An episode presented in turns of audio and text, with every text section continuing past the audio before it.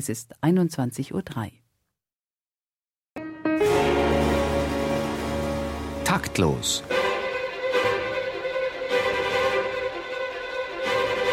Das Musikmagazin von BR Klassik und der neuen Musikzeitung. Solange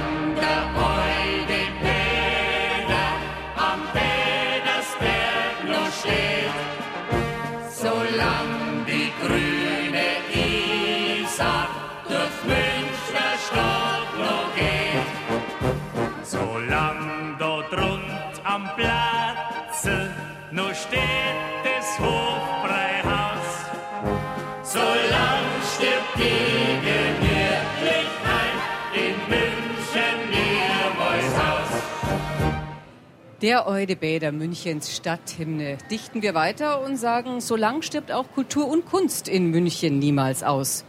Gemütlichkeit wird viel zitiert, doch was die bayerische Landeshauptstadt ziert, sind heute ganz andere Werte. Und hinter anscheinender bayerischer Behäbigkeit, da arbeitet es. Da wuchern die feinen Pflanzen der Kreativität aus dem kulturellen Wurzelwerk der Stadt. Experimentelle Klanglabors, soziale Musikinitiativen und kleine Kompanies, die als Kreativitätszentren weit über die Landeshauptstadt hinauswirken. Herzlich willkommen, meine Damen und Herren, zu Taktlos, sagen Marlene Reichert. und Theo Geißler. Wir sind heute auf der, man hört's an lautem Umweltumfeldgedröhn, auf der nahezu weltgrößten Musikmesse in Frankfurt zu Gast. Und da präsentiert sich München interessanterweise eben nicht mit seinen kulturellen Leuchttürmen, sondern mit all seinen lebendigen Bodenschätzen, vom Münchner Kammerorchester über den Jazzclub Unterfahrt bis hin zu den farbigsten Indie-Labels. Kraftfeld Stadtkultur ist unser Thema heute. Und wir wollen mal schauen, wo das liegt, woran es liegt, wovon es sich speist und wer dahinter steckt. Und dabei schauen wir dann heute nicht nur nach München, sondern auch in den Ruhrpott, nach Berlin und nach Frankfurt. Aber mit München wollen wir anfangen. Hans-Georg Küppers ist seit Juli 2007 Kulturreferent der Landeshauptstadt. Herr Küppers, hallo, grüß Sie, schön, dass Sie da sind. München präsentiert sich hier auf der Frankfurter Messe als Musikmetropole, aber nicht mit der Oper und den großen Klangkörpern, sondern spartenübergreifend mit ihren vielfältigen Aktivitäten im Bereich der neuen Musik, des Jazz, der Popmusik sowie der Orchesterlandschaft, den Konzertveranstaltern und den Clubs und Labels. Was ist Ihre Idee dabei? Die Idee, die wir dabei hatten, ist ganz einfach, München ein wenig anders zu zeigen, als es von außen gemeinhin wahrgenommen wird. Gemeinhin werden unsere großen Orchester, zum Beispiel die Münchner Philharmoniker oder die Oper wahrgenommen. Aber München ist viel mehr. Es ist eine lebendige, innovative Stadt, gerade im Bereich der Musik, mit 80 Labels, die es gibt, mit vielen experimentellen Musikerinnen und Musikern, mit neuer Musik, mit Jazz und Pop. All dies wollen wir hier auf dieser Musikmesse ein Stückchen zeigen, um zu sagen, die Musikmetropole München ist mehr als das, was nur glänzt, als die Leuchttürme, die auch wichtig sind, sondern die Musikmetropole München besteht auch aus einem kreativen Wurzelwerk, was diese Leuchttürme dann auch hält. Und dieses einmal zu zeigen, das ist uns ganz wichtig. Wo liegt denn aus Ihrer Sicht, Sie haben jetzt schon ein bisschen was aufgezählt, die besonderen Stärken? Ja, die besonderen Stärken gerade in diesem Bereich liegen darin, dass wir in München versuchen, es den Musikern und Musikern zu ermöglichen, Experimente zu wagen, neue Musik durchzusetzen, in der Tat auch neben den klassischen Orchestern ein Publikum zu gewinnen, Räume dafür auch zu haben, denn die Infrastruktur ist mit das Wichtigste natürlich, was man für diese Musik auch braucht. Und das äh, in einer gemeinsamen Anstrengung, gerade in einer solchen wachsenden Stadt wie München, hinzubekommen, das ist eine große Aufgabe. Gibt es Schwächen? Schwächen gibt es insofern, äh, das hängt mit dieser Gott sei Dank wachsenden Stadt zusammen. In dieser wachsenden Stadt gibt es einen unglaublich hohen Wohnungsdruck. Es gibt einen riesigen Druck auf noch wenige freie Gewerbeflächen. Viele Firmen kommen nach München. München hat einen hohen Geburtenüberschuss. Und das ist das Problem, was wir in dieser Stadt haben. Viele andere Städte im Ruhrgebiet würden sich darüber freuen. Aber das Problem ist eben, dass Arbeitsraum, dass Wohnraum außerordentlich teuer ist gerade für die Künstlerinnen und Künstler, die aus den Hochschulen kommen, die aus den Akademien kommen. Und hier arbeiten wir daran und sind dabei, da entgegenzuwirken. Das ist eine Schwäche, die wir gerne in eine Stärke entwickeln möchten. Sie sind jetzt schon seit einiger Zeit in München. Mit welchen Ideen sind Sie gekommen und haben Sie das realisieren können? Also, als ich nach München gekommen bin, habe ich immer gesagt, wir entwickeln gemeinsam die Ideen für diese Stadt mit den Künstlerinnen und Künstlern vor Ort. Und das haben wir auch konsequent so umgesetzt. Natürlich hat man, wenn man so lange im Kulturbereich arbeitet, einige Erfahrungen im Hinterkopf, die man auch mit umsetzen kann. Aber wichtig war uns ganz einfach, mit den Tanzschaffenden, mit den bildenden Künstlern, mit den Theaterleuten, mit den Musikern gemeinsam Projekte, Zielrichtungen zu entwickeln, Fördermöglichkeiten zu entwickeln. Denn wir als Kulturreferat sind für die Kunst und die Künstlerinnen und Künstler da. Und ich glaube, dieses haben wir in vielen Bereichen gut umsetzen können, weil es eben eine Gemeinschaftsaufgabe war, der wir uns gestellt haben. Dankeschön bis hierhin. So, jetzt wagen wir einen Blick sozusagen vor unsere eigenen Schuhspitzen in die Musikmesse Stadt Frankfurt. Felix Semmelroth ist seit Juli 2006 Kulturdezernent der Stadt.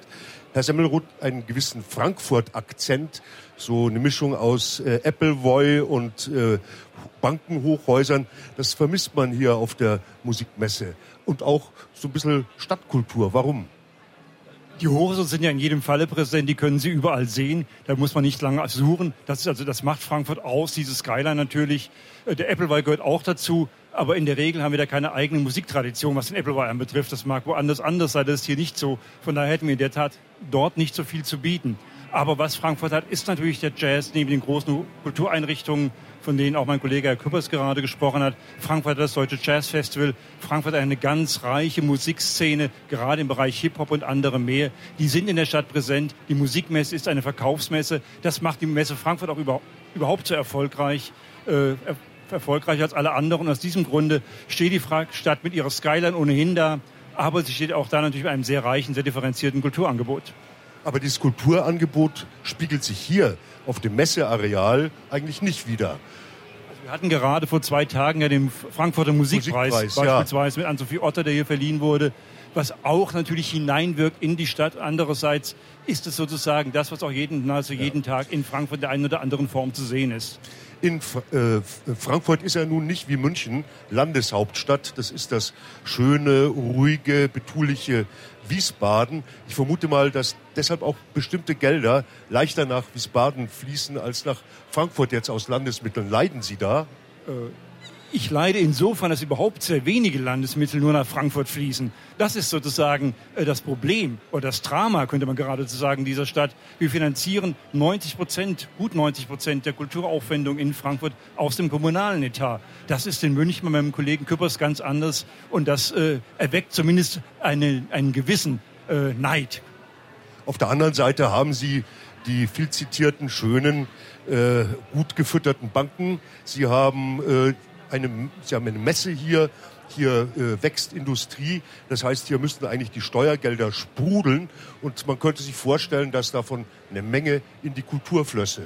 Flie sie fließen zum einen ganz gut, das ist glücklicherweise der Fall, und es fließt auch etliches davon in den Frankfurter Kulturetat. Auch das ist richtig. Dadurch haben wir eine solche kulturelle Infrastruktur nicht im Bereich der Hochkultur, der Museen, der Theater, sondern gerade eben auch der freien Theaterszene, der Musikszene und anderem. Das ist glücklicherweise der Fall. Wo sehen Sie denn Frankfurt äh, im Kanon der bundesrepublikanischen Kulturmetropolen Berlin, Hamburg, äh, Köln natürlich München aufgestellt? Ganz sicher ganz vorne dabei. Ich will jetzt keine Hierarchie aufbauen, schon aus Höflichkeit nicht. Frankfurt ist eine Schade. höfliche Stadt, aber ganz sicher an der Spitze. Danke. Was 1985 mit einem Etat von nur 7,7 Millionen Euro in Athen als erster Kulturhauptstadt Europas begann, ist heute ein Erfolgsmodell. Die Kultur ist in den Mittelpunkt des Interesses gerückt in Europa. Im vergangenen Jahr ist zum ersten Mal eine Region in der Auswahl zur Kulturhauptstadt berücksichtigt worden, und zwar das Ruhrgebiet. Katja Lucker ist selbstständige Kulturmanagerin und zwar und war im Projektmanagement Ruhr 2010. Frau Lucker, ich nehme an, Sie kennen sich mittlerweile ganz gut aus im Ruhrgebiet glaube ja, wenn man das sagen darf. Das ist ja in Berlin darf man ja noch nicht mal nach 20 Jahren sagen, dass man Berlinerin ist. Und im Ruhrgebiet war ich jetzt vier Jahre unterwegs, äh, sehr sehr gerne und kam dahin und wusste wirklich nicht, was mich erwartet und ähm, muss auch zugeben, dass ich sehr wenig kannte und dann aber eben diesen Vorlauf hatte von eben den Jahren vor, der, vor dem eigentlichen Kulturhauptstadtjahr, um mich da umzuschauen. Ja, und dann habe ich es auch kennengelernt. Und was haben Sie da kulturell vorgefunden erstmal? Viel natürlich auch schon. Das ist ja auch ähm, das ist ja auch nicht ganz wahr, dass es im Ruhrgebiet nichts gegeben hat vorher. Ne? Das ist nur das Spannende an der Kulturhauptstadt. Äh, äh, also Ruhr 2010 war natürlich wirklich all die verschiedenen Städte miteinander zu versuchen zu verbinden und ähm, daraus was zu machen. Aber natürlich gibt es die Ruhrtriennale, natürlich gibt es Zeche Zollverein, es gibt die Jahrhunderthalle in Bochum, äh, es gibt in Dortmund viele kleine Clubs und das FZW. Also es gibt eine Menge und ähm, das habe ich dann auch so vorgefunden und mit den Menschen haben wir natürlich dann auch gearbeitet. Kulturhauptstadt, das bedeutet nicht nur ein einjähriges Monsterfestival und dann Ende, man setzt auf Nachhaltigkeit und es geht darum, wie Kultur in einer urbanen Gesellschaft positioniert wird. Wie war das Ruhrgebiet vorher positioniert? Das haben wir schon gesagt. Aber wie schaut es denn jetzt aus? Wie schaut es denn aus mit der Nachhaltigkeit? Was ist geblieben? Ich wusste, dass diese Frage kommen würde. Es ist wirklich, eigentlich ist es ganz schön gemein, weil ähm, wenn jemand ein großes Festival macht und größere Etats hat über Jahre, als wir das jetzt hatten, um ein Jahr da was zu machen, fragt man auch nicht immer direkt nach der Nachhaltigkeit. Aber wir werden das natürlich permanent gefragt. Und Hier schon. Genau, nee, ist ja auch äh, gut. Ich kann ja da noch was dazu sagen. Also es ist ähm, äh, sicherlich etwas entstanden im Bewusstsein der Leute. Und ich glaube auch, dass ähm, auch bei den Einzelnen, also bei sowohl den Taxifahrern als den Menschen, die da auch im Kulturbereich arbeiten, ist was entstanden, dass man sagen kann, es ist Dortmund, Essen, Bochum, Oberhausen, diese Städte, die haben was miteinander zu tun. Kirchturmdenken ist vielleicht doch ähm, ein Anachronismus. Ähm, das war eine ganz, also das fand ich eine ganz wichtige Aufgabe, weil es gab sehr dieses, dieses Denken, äh, wenn Essen was macht, warum machen die das, warum macht es Dortmund nicht, was so. Und ich glaube, ich hoffe, dass das ein bisschen aufgebrochen wurde. Und ähm, jetzt am 4. April äh, wurde ETSCHE gegründet, das European Center for Creative Economy, das Institut für Kreativwirtschaft in Dortmund, sitzt im Dortmunder U. Und was natürlich nachhaltig ganz stark bleibt, ist das Dortmunder U an und für sich, das ja auch ein sogenannter Leuchtturm der, der Kulturhauptstadt äh, war und eben auch bleibt und ist und mit Adolf Winkelmann und den wunderschönen Installationen, die es da jetzt zu sehen gibt, einfach ähm, bleibt, auch in den Medien bleibt, auch weil er gerade eine Japan-Aktion äh, gemacht hat und so weiter. Also das heißt, das ist ja was, was weiterhin nach außen strahlt. Und ich denke, ähm, das andere, das muss man, muss man sehen. Also das wird sich, wir sind ja noch nicht so lange nicht mehr Kulturhauptstadt, also haben wir noch ein bisschen Zeit, um zu gucken. Wir wollen aber nicht nur über Kulturwirtschaft, über Musikwirtschaft reden. Wir möchten auch ein bisschen Musik hören. Deshalb haben wir einen Gast bei uns, einen gewissermaßen grundmusikalisierten Menschen. Einen, der in der Sportschau genauso angekündigt wird wie in den Tagesthemen, zum Beispiel mit seinem Fußballoratorium Die Tiefe des Raumes. Zwischendurch gab es gleich sechs Inszenierungen seiner Opern irgendwo in Europa gleichzeitig. Herzlich willkommen bei uns bei Taktlos Moritz Eggert.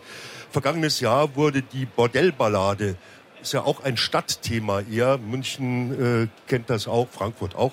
Äh, beim Kurt-Weil-Fest in Dessau uraufgeführt. Und daraus präsentierst du uns heute drei Songs. Fangen wir erstmal mit einem Liebeslied an. Genau, ein Liebeslied an die Stadtkultur in 9000 Sprachen dieser Welt.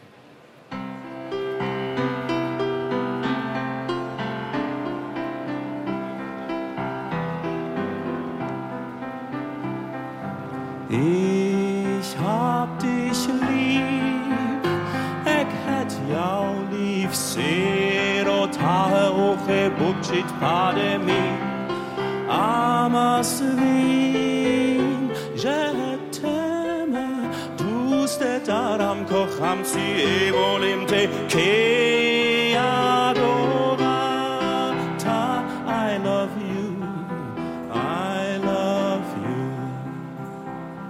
Ich lieb dich und du liebst mich und ich sag es dir in 9000 Sprachen dieser Welt. Ich hätt jau lieb, sero taroche bukchit pademi,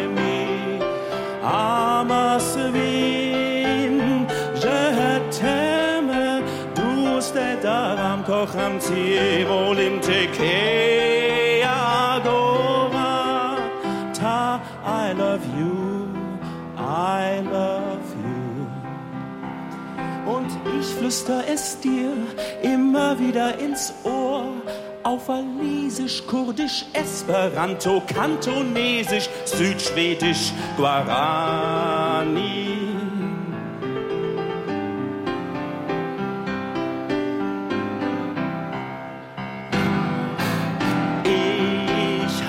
Ich lieb. Ik het jou lief, se erotahe oche bukshit pademi. Amas vin, je t'aime, tous te daram kocham zi, evolimte, ke adorata. I love you,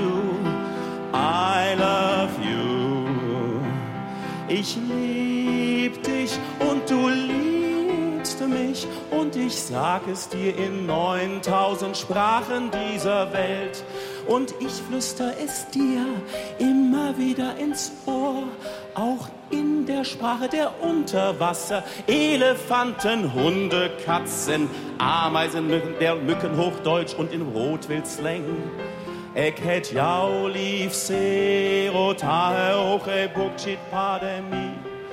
Amas vin, Je t'aime, douce tetaram kocham tsivolinte ke agorata.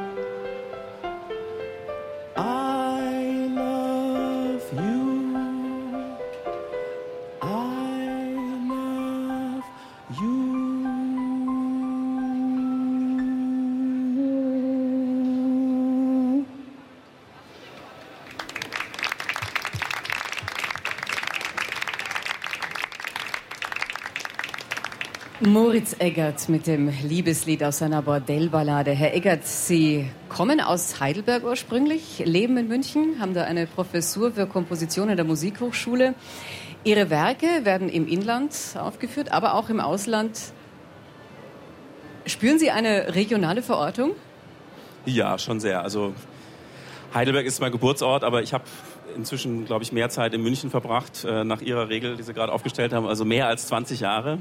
Kann also sagen, dass ich Münchner bin und ich bin persönlich also der, der Münchner Stadtkultur sehr verbunden, weil ich eigentlich auch aus ihr erwachsen bin. Also das ist ja auch, sagen wir mal, eine, ein, ein, eine Spielwiese für, für die Jungen, um sich da auch auszuprobieren und überhaupt ihre ersten Sachen da zu machen. Und ich glaube, ich persönlich habe München da sehr viel zu verdanken. Also Ein überzeugter Münchner. ja. Wir unterhalten uns bei Taktlos heute über das Kraftfeld Stadtkultur. Allerdings hat unser anerkannter Stadtneurotiker und Taktlos-Kommentator Dr. Martin Hufner da schon wieder eine ganz andere Vision. Zurück ins Dorf heißt's. Und seine Devise bedeutet ins globale Dorf. Hören wir mal rein.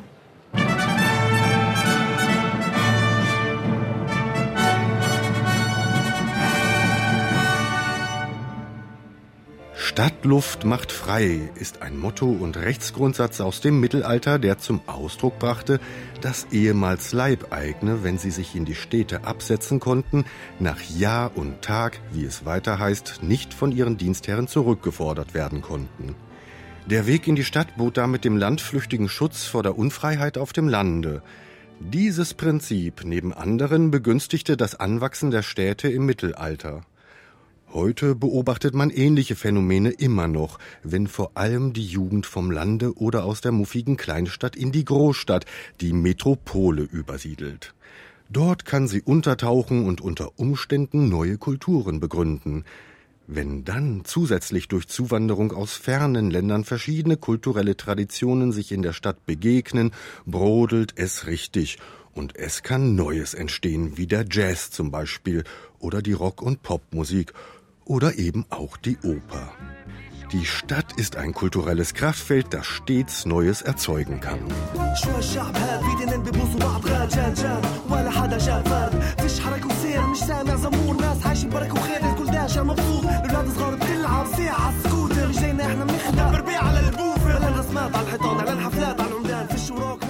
Die Bedeutung der städtischen Kultur scheint aber unter dem Eindruck einer sich immer stärker durch das Internet ausweitenden globalen Kultur nachzulassen.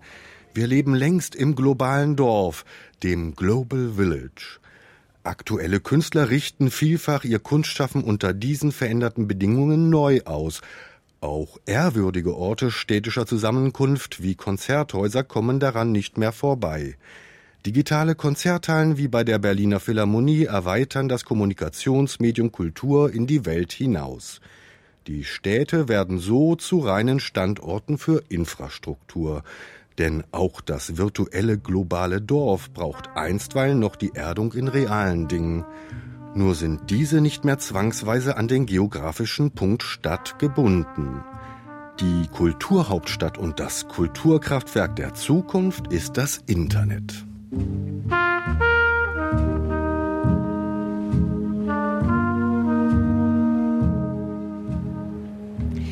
Kulturkraftfeld Stadt ist unser Thema heute bei Taktlos. Wir sind auf der Frankfurter Musikmesse. Unsere Gäste sind der Münchner Kulturreferent Hans-Georg Küppers, der Frankfurter Kulturdezernent Felix Semmelroth und die Musikmanagerin Katja Lucker. Ja, Frage in die Runde. Verliert denn die Stadt ihre Bedeutung als Standort kulturellen Lebens ans Internet? Nein, das, denke ich ganz sicher nicht. Die Opern, die, die Theater werden besucht. Die Museen erleben einen Boom, der unvergleichlich ist. Selbst äh, mit der Bundesliga verglichen besuchen mehr Menschen jedes Jahr, viel mehr Menschen die Museen. Das, denke ich, ist nicht der Fall. Ein Problem stellt es sicher da etwa für den Buchhandel. Es gibt immer mehr Buchhandlungen in den Großstädten. Man kann Bücher nicht mehr anfassen. Das haptische Element geht verloren. Das halte ich für ein Problem. Aber ein Live-Konzert beispielsweise ist immer noch unersetzbar. Und auch das erfährt nach wie vor eine sehr, sehr große Nachfrage und positive Resonanz. Also das glaube ich nicht. Ein Problem ist es sicher für die Musikindustrie zum Teil, ganz klar. Äh, auch die elektronischen Bücher werden sicher den Buchmarkt verändern. Das wird auch Auswirkungen haben auf die Rezeptionsgewohnheiten. Aber insgesamt denke ich, es ist eher eine Erweiterung des Kulturbereichs. Ich glaube, wir. Achso, darf ich? Ja. Ich glaube, ähm, wir dürfen, wir können viel entspannter mit dem Internet umgehen, als wir ähm, gerade so ein bisschen. Also man muss es nicht stigmatisieren, weil ich glaube, Internet ohne Menschen ist gar nichts. Und selbst YouTube macht jetzt Aktionen, wo sie ähm, junge Menschen dazu ausbildet, dass sie ähm, bessere Filme und Musikfilme und so weiter ins Internet stellen. Und es ist einfach gar nicht mehr wegzudenken und es hat einfach eine unglaublich große Bedeutung, auch für uns Musikmenschen, äh, sich damit zu beschäftigen. Und wir verlieren ja keine äh, Kunden. Und auch selbst in der Musikindustrie ähm, würde ich wirklich mittlerweile äh, sagen, ja, illegale Downloads, okay, gibt es, aber ähm, da hat die Musikindustrie auch einfach geschlafen. Sorry, da muss man auch einfach, jetzt müssen sie ein bisschen mit leben, ist so. Wird sich aber auch relativieren, glaube ich, alles im Laufe der Jahre. Ist das Netz nicht eigentlich eine wunderbare neue Pinnwand, eine äh, große Showfläche, um Kultur gerade auch äh, für kleine, nicht so reiche Wurzelwerkinstitutionen anzukündigen, fantasievoll anzupreisen? Da passiert doch in München einiges. Da, im, im, Internet, äh, an Internetpräsentationen von kleinen Labels, von Kulturveranstaltungen. Ja, wenn man gerade den Zwischenruf genau analysiert, muss man sagen, das Kulturkraftwerk der in der Stadt sind immer die Künstlerinnen und die Künstler. Dass es neue Verbreitungsmöglichkeiten gibt, ist etwas Zweitrangiges. Das Zweite ist, äh, Kultur in der Stadt ist erst dann wirklich lebendig, wenn ich sie live wahrnehmen kann. Die Übertragung eines Theaterstücks im Livestream oder im Fernsehen ist eine andere Erlebniswelt, als dabei zu sein. Das hat auch etwas mit dem Austausch der Menschen untereinander zu tun. Und das Kulturkraftwerk in der Stadt findet immer mehr, und das ist was ganz Wichtiges, in den Stadtteilen statt. Das heißt, dort, wo die Menschen wirklich zu Hause sind, wo sie ihr Umfeld haben, dort ist eine lebendige Kultur unabdingbar notwendig, um auch das Miteinander, auch gerade zwischen verschiedenen Gruppen von Migrantinnen und Migranten, zu gestalten. Und dies schaffe ich einfach nicht durch das Internet, dies schaffe ich nicht durch Digitalisierung, sondern dies schaffe ich nur live vor Ort. Wenn man darüber spricht, dass es ein globales Dorf gibt, so findet dieses globale Dorf nicht irgendwo zwischen Berlin, Brüssel, Rom und London statt, sondern im Stadtquartier, im Stadtteil. Dort, wo 40, 50, 60, 80 Nationen zum Beispiel zusammenleben, dort ist die Wirklichkeit und dann, dort kann Kultur die Wirklichkeit mitgestalten. Deshalb ist das Live-Erlebnis voll Kultur das Live-Erlebnis ein wirkliches Kraftfeld. Wie erreichen Sie die als Kulturreferat? Diese Menschen, ja. nun, da kann ich jetzt natürlich ein bisschen mit München strunzen. Wir erreichen sie einfach dadurch, dass wir in unseren Stadtteilen 23 Kulturhäuser haben, die von ehrenamtlichen Vereinen mit unserer Unterstützung, mit unserer Hilfe in der Finanzierung betrieben werden, die genau dies tun. Die reichen wir auch. Und äh, das ist mir ganz wichtig mit einer Vielzahl mit 25 Stadtteilbibliotheken zum Beispiel. Wir haben es ja in vielen Städten gesehen, dass gerade die Bibliotheken eingespart wurden oder Stadtteilbibliotheken eingespart wurden. Ich halte so etwas für einen großen Fehler, weil ich denke, wir müssen die Menschen dort erreichen, wo sie zu Hause sind, wo sie vor Ort sind, wo sie sich wohlfühlen, wo allein durch die Umgebung eine Hemmschwelle von der Kultur weggenommen wird. Und das ist wirklich eine unserer Stärken, die wir haben. Das gilt im Übrigen auch für den Bereich der Musik, um darauf zurückzukommen. Beispielhaft das Jazzline Festival, was gerade in München stattgefunden hat, haben wir ganz bewusst auch in die Stadtteile ausgeweitet, in diese Stadtteilkulturzentren, um auch dort Leute möglicherweise für diesen Bereich der Musik zu begeistern. Also, wir achten darauf, dass nicht nur das Zentrum ein starkes ist, das ist es in München sowieso, sondern dass wir wirklich hinausgehen in diese große Stadt und dort in den vielen kleinen Zentren, die es dort gibt, Kultur verorten und zeigen, Kultur ist wirklich ein tägliches Lebensmittel, mit dem man umgehen kann ohne sich ihr zu, vor ihr zu fürchten oder ohne dass sie die Menschen überfordert. Herr Semmelroth, ist das bei Ihnen ähnlich? Wir tun auch sehr viel für die Stadtteilkultur, das ist vollkommen richtig. Angefangen wirklich von Heimatmuseen, aber natürlich gerade auch die Musikszene ist in den Stadtteilen buchstäblich zu Hause. Ganz viele nehmen daran teil. Und ich halte dies auch für wirklich wesentlich, äh, dass zum Beispiel natürlich dort Kulturen tatsächlich sich vermischen, dass es dort ganz starke Annäherungen gibt. Das ist wesentlich und das ist über das Internet überhaupt nicht ersetzbar. Von daher ist es auch richtig, es gibt gar keinen Grund, es zu verteufeln, weil es diese lebendige Erfahrung natürlich nur gibt bei Konzerten, bei Lesungen. Es gibt zahlreiche literarische Institutionen in Frankfurt, wo jeden Abend Diskussionen, Lesungen, anderes stattfindet. Podien veranstaltet werden. Das ist es, wo die Menschen hingehen, woran sie ein Bedürfnis auch haben, weil sie sich auseinandersetzen möchten. Ich glaube, das ist wesentlich. Das gilt gerade natürlich auch für die Bibliotheken, aber es gilt beispielsweise auch für sehr, sehr viele Jazz-Initiativen, die wir in Frankfurt haben. Wir vergeben ein Jazz-Arbeitsstipendium, wird demnächst im Mai wieder verliehen. Das heißt, diese Infrastruktur ist gegeben, dieser Humus muss gepflegt werden. Und dann, glaube ich, ist mir nicht bange darum, weil die Stadtkultur ist etwas, wovon die Menschen zehren, weil es ihrem ureigenen Bedürfnis und ihrem ureigenen Interesse entspricht. Frau Lucker, Sie haben ja Ihr Standbein auch fest in Berlin. Das ist nun eine ganz besondere Stadt. Äh, Im Hochglanzprospekt steht, sie sei arm, aber sexy. Na? Äh, dann gibt es da unglaublich viel Kiezkultur, äh, wo man den Eindruck hat, da wächst tatsächlich was von selbst.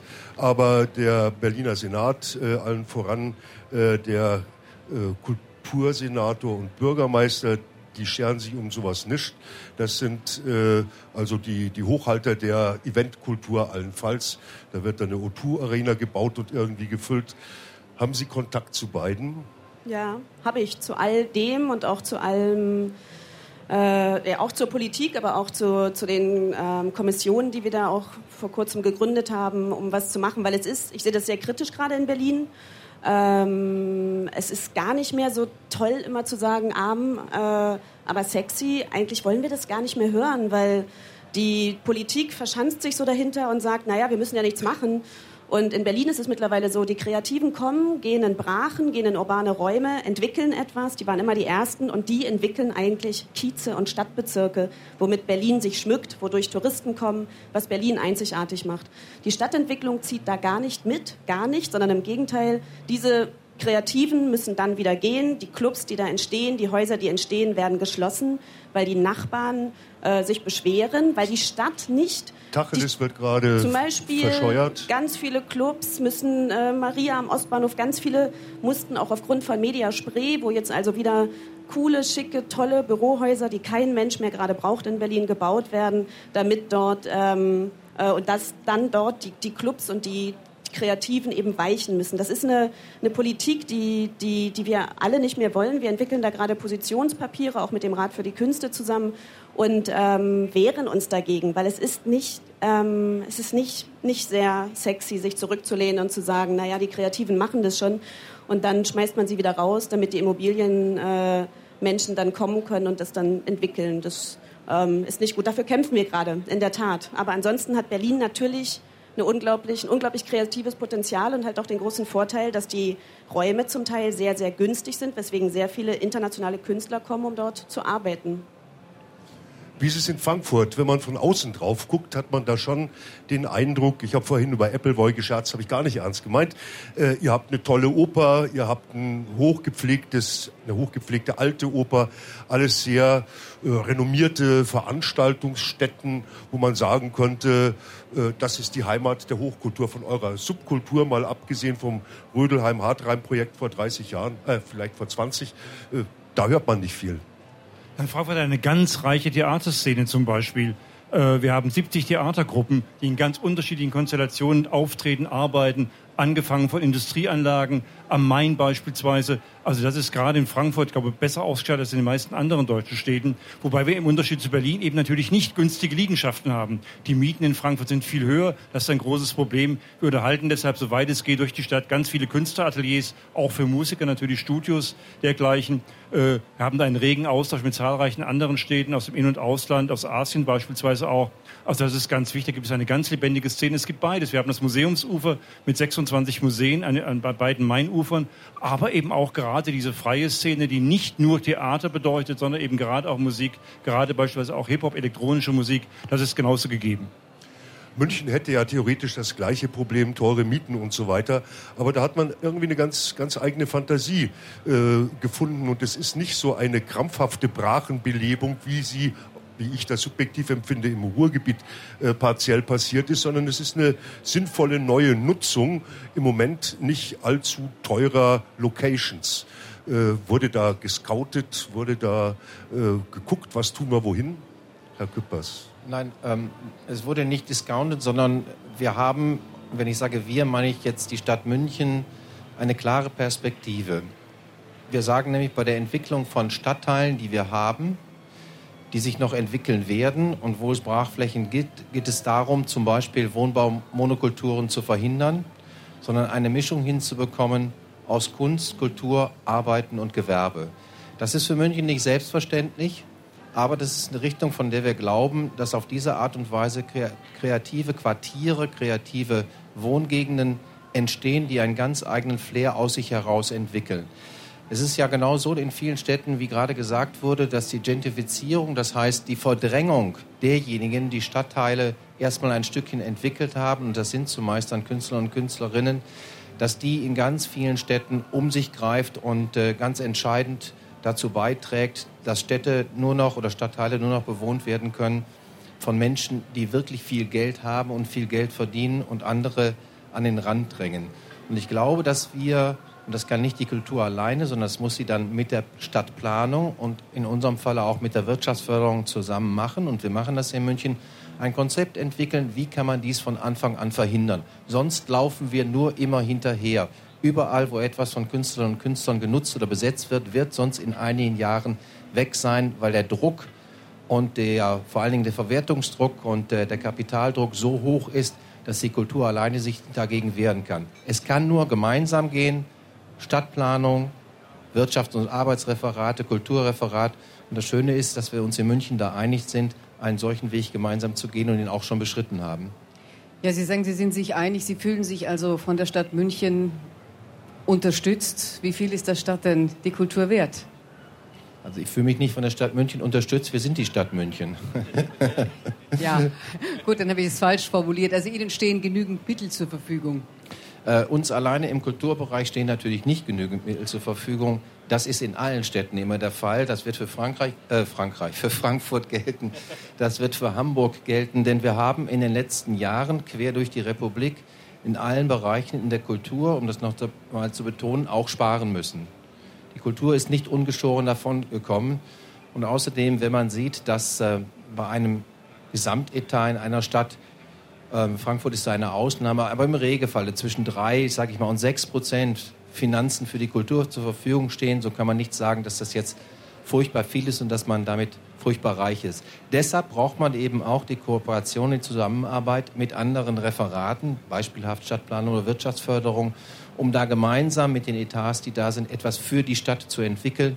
Alleine wird es ein Referat oder ein Dezernat nicht schaffen sind äh, in ihren Städten die Wirtschaftsberater, was Kultur betrifft, inzwischen möglicherweise potenter als die Kulturdezernenten, die Kulturreferenten?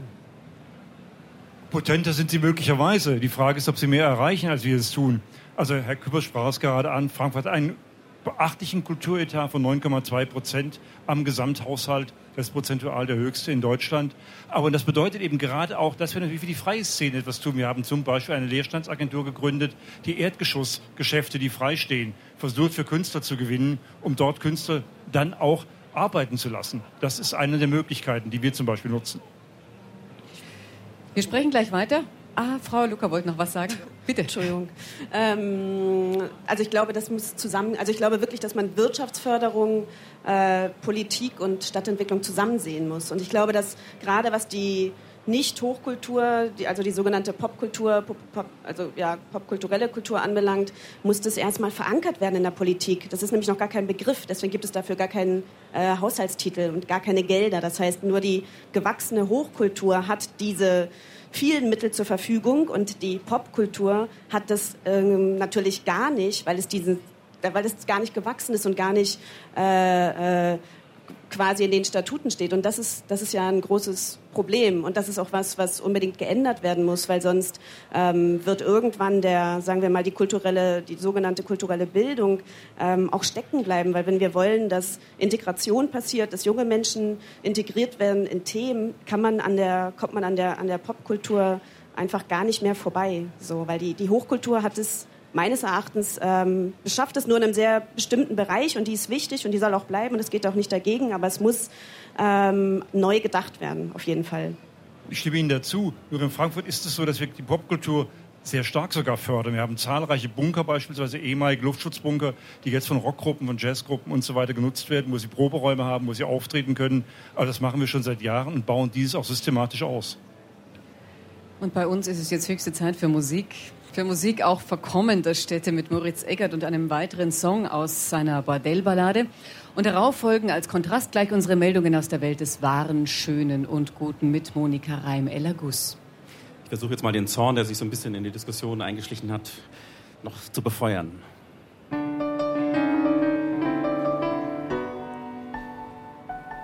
Man müsste blind sein, taub sein und nichts spüren man dürft nichts hören, keinen Geschmack haben, nichts sehen, auch nichts riechen. Man sollte gar nichts mitkriegen. Nichts sagen und nicht spüren, man dürft nicht da sein, man dürft nicht da sein, man dürft nicht da sein. Das wäre das Schönste, das wäre das Schönste, das wäre das schönste Leben, das Schönste.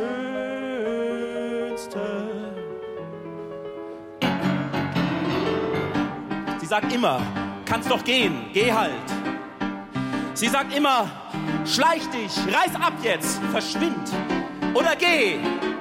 Na, geh ich halt. Bin ich weg, ruft sie, wo bist du?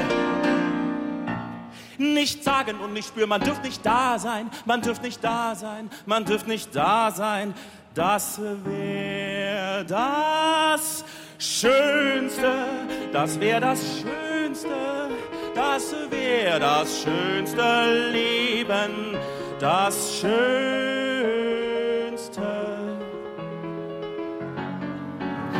Man müsste blind sein, taub sein und nichts spüren. Man dürft nichts hören, keinen Geschmack haben, nichts sehen, auch nichts riechen. Man sollte gar nichts mitkriegen. Immer wenn ich Schuhe hab, bin ich unausstehlich. Der größte Grantler, den ich kenne, ständig am Meckern. Der einzige Luxus für mich ist es, mir von der Verkäuferin Laugenstangen geben ohne Salz. Von der Verkäuferin zu verlangen, dass sie die letzten Körnchen abkratzt, bis sie endlich fragt, warum nehmen sie keine Semmel? Na, weil es nicht dasselbe ist. Deshalb! Man müsste blind sein, taub sein und nichts spüren. Man dürft nichts hören, keinen Geschmack, haben nichts sehen, auch nichts riechen, man sollte gar nichts mitkriegen. Im Hotels, im Badezimmer, wenn ich lese, haben Sie schon einmal über den Waschmittelverbrauch für die vielen Handtücher nachgedacht? Da fällt mir nur eine einzige Lösung ein. Drum nehme ich sie gleich mit, drum packe ich sie gleich ein. Man müsste blind sein, taub sein und nichts spüren. Man dürft nichts hören, keinen Geschmack haben, nichts sehen, auch nichts riechen. Man sollte gar nichts mitkriegen.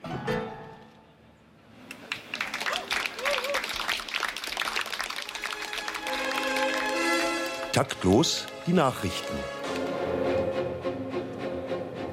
Frankfurt, auch wir haben verstanden, kommentierte Musikmessechefin Cordelia von Gümnich einen radikalen Kurswechsel in der Messe-Gesamtkonzeption.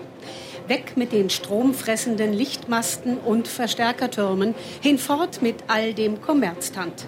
Wir besinnen uns zurück auf die ehrlichen und wahren Ursprünge der Musik. Die Musikmesse 2012 findet im Freien auf dem großen Feldberg statt. Geboten wird Flötenschnitzen und Trommelfellschaben sowie viel lustig Gesang und Tänzlein.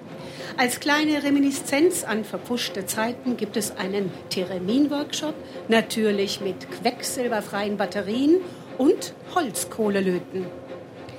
London, Freiburg. Die meisten erfolgreichen Titel der Beatles stammen nicht aus der Feder von John Lennon und Paul McCartney, sondern sind von dem zeitgenössischen Komponisten Brian Furrenhoe verfasst worden. Furrenhoe verdiente sich in den 60er Jahren noch eher schlecht als recht mit mittelmäßigen Schlagerproduktionen sein Physikstudium. Erst in den 80er Jahren stellte er fest, dass sich mit der Komposition neuer Musik mehr Geld machen lässt.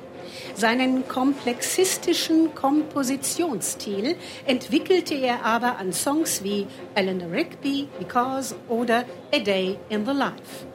Mit Yellow Submarine setzte er seinen Vorbildern Luigi Nono, Ludwig van Stockhausen und Pierre Boulez ein fortwirkendes subkutanes Denkmal.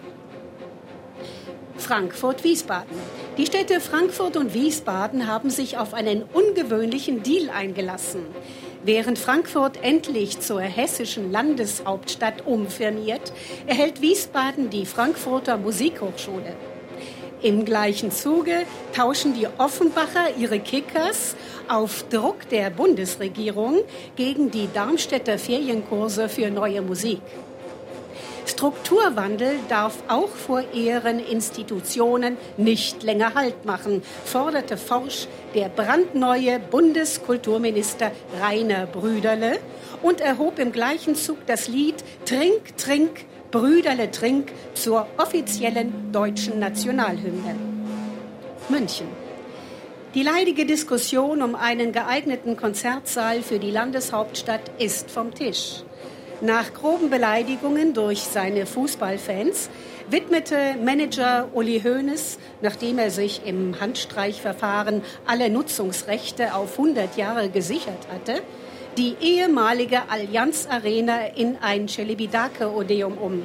Das Oval erhält aus akustischen Gründen einen Betondeckel, den Hoeneß aus der Konkursmasse von ISA 1 günstig herauslösen konnte.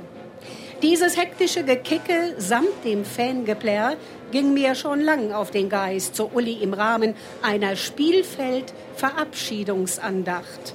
Brei Bruckner kann ich wenigstens wieder ruhig schlafen.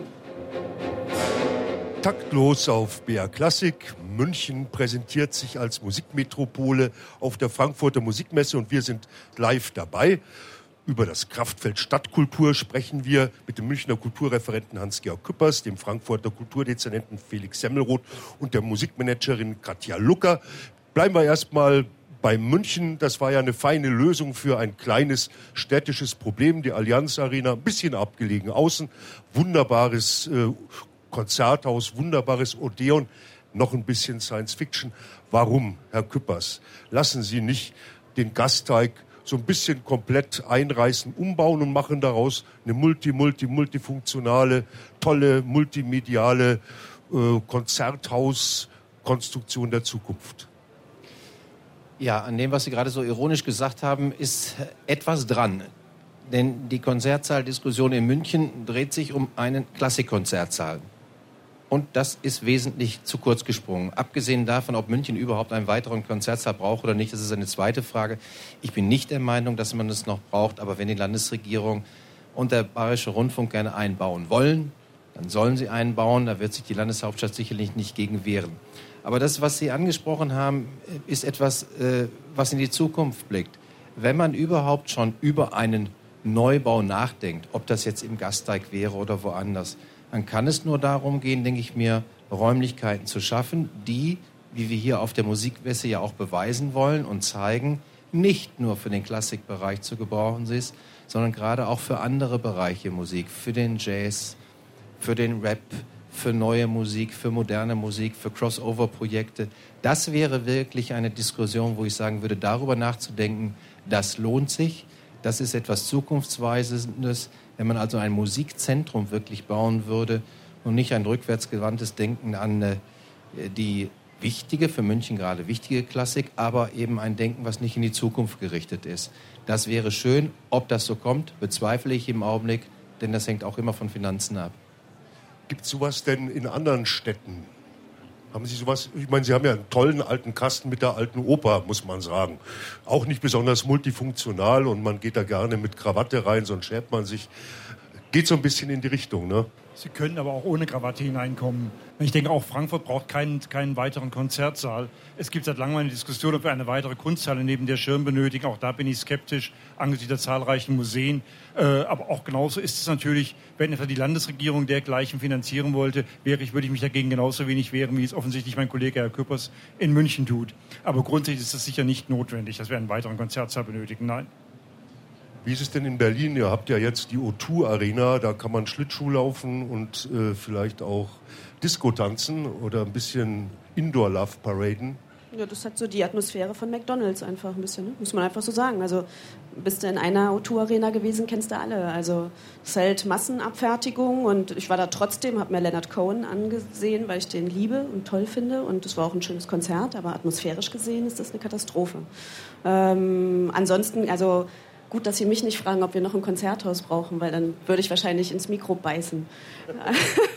Tun Sie es, hält's aus. Auf gar keinen Fall. Das ist eine Katastrophe in Berlin. Also so, ähm, ja.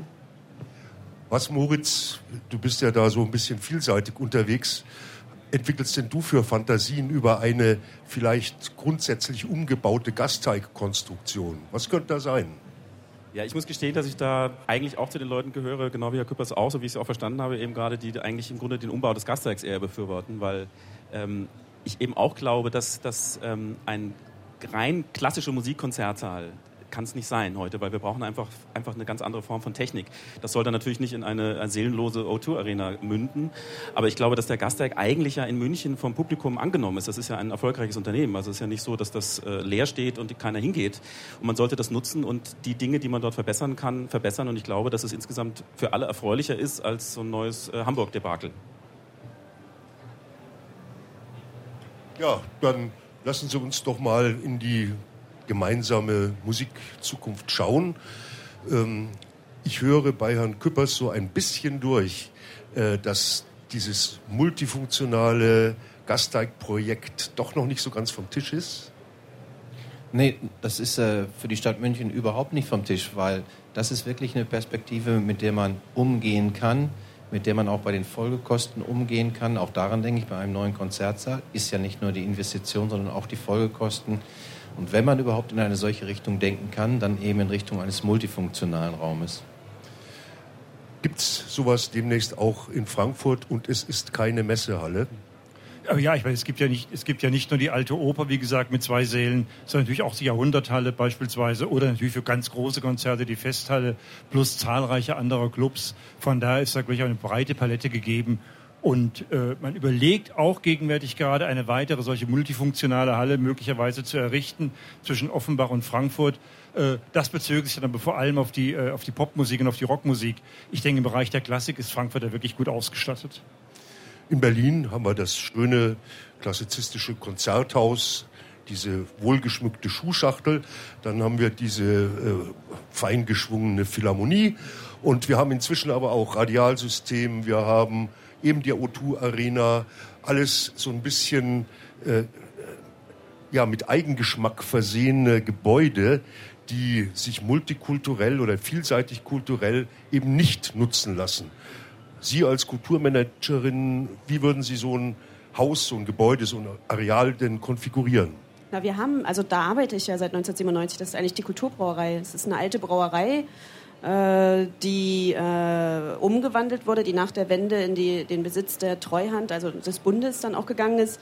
Da sind wir Mieter, da sind sehr viele verschiedene Mieter und da arbeiten wir gerade dran, dass wir da sehr, sehr langfristig und nachhaltig ähm, eigentlich ähm, das wieder zurückgeben in die Hände der Kreativen. Jetzt ist es eben als Eigentümer in der Hand der Treuhand und ähm, wir sind nur Mieter und können gar nicht alles verwirklichen, was wir gerne verwirklichen wollen. Aber das ist ja eigentlich wie eine kleine Stadt in der Stadt. Also es ist ein altes Riesenbrauereigelände mit sehr vielen kleinen Seelen, Kleinsälen, einem großen Saal, wo alles stattfindet. Also ich programmiere da zeitgenössische Oper genauso wie ein Hip-Hop-Konzert oder ähm, wie auch immer. Also das, das ist und Theater und Lesungen. Das ist irgendwie, das ist eigentlich schon das Modell der Zukunft.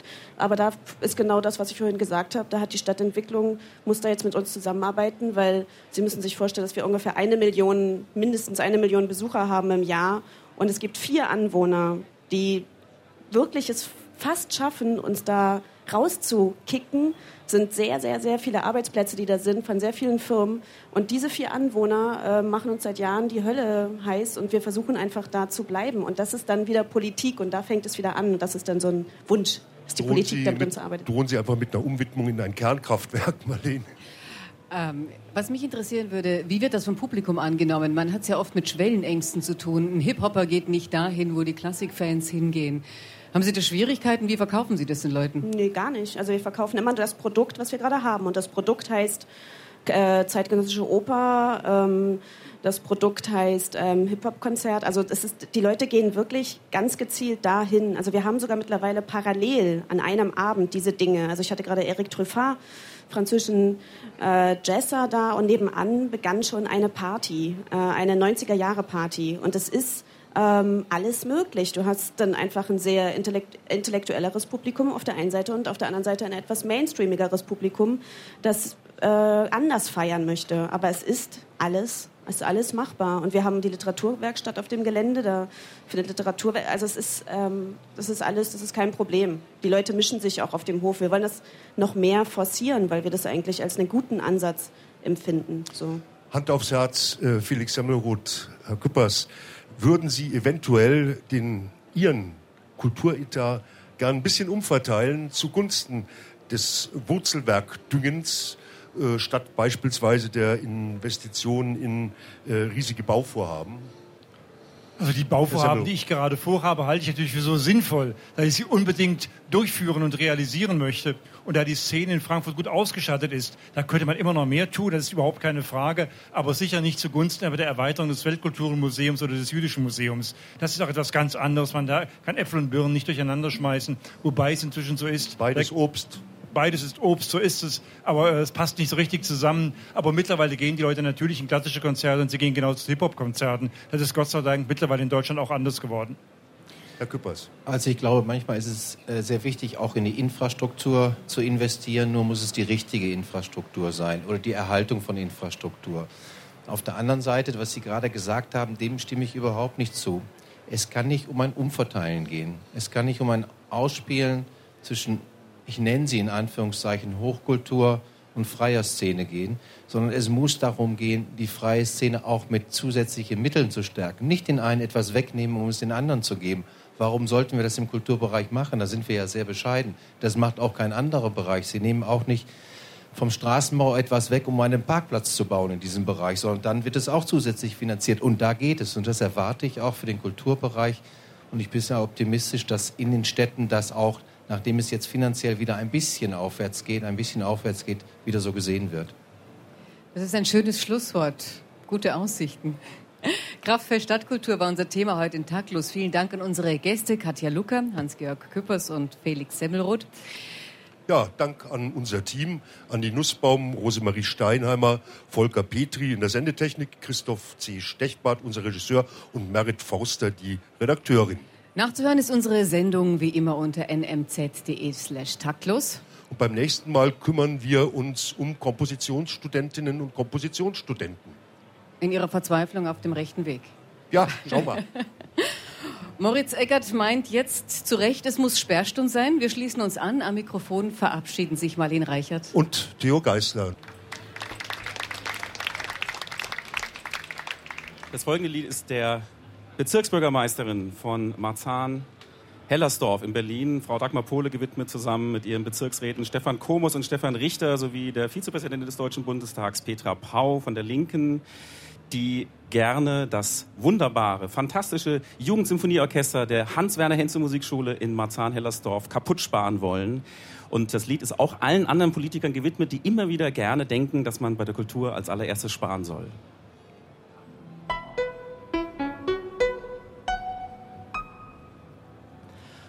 Einmal muss Sperrstund sein, einmal ist aus, einmal reicht's mir dann, einmal ist Schluss und aus.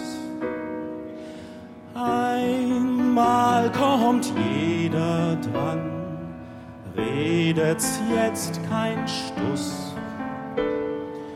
So weit kann keine Blödheit gehen, so dumm ist kein Mensch.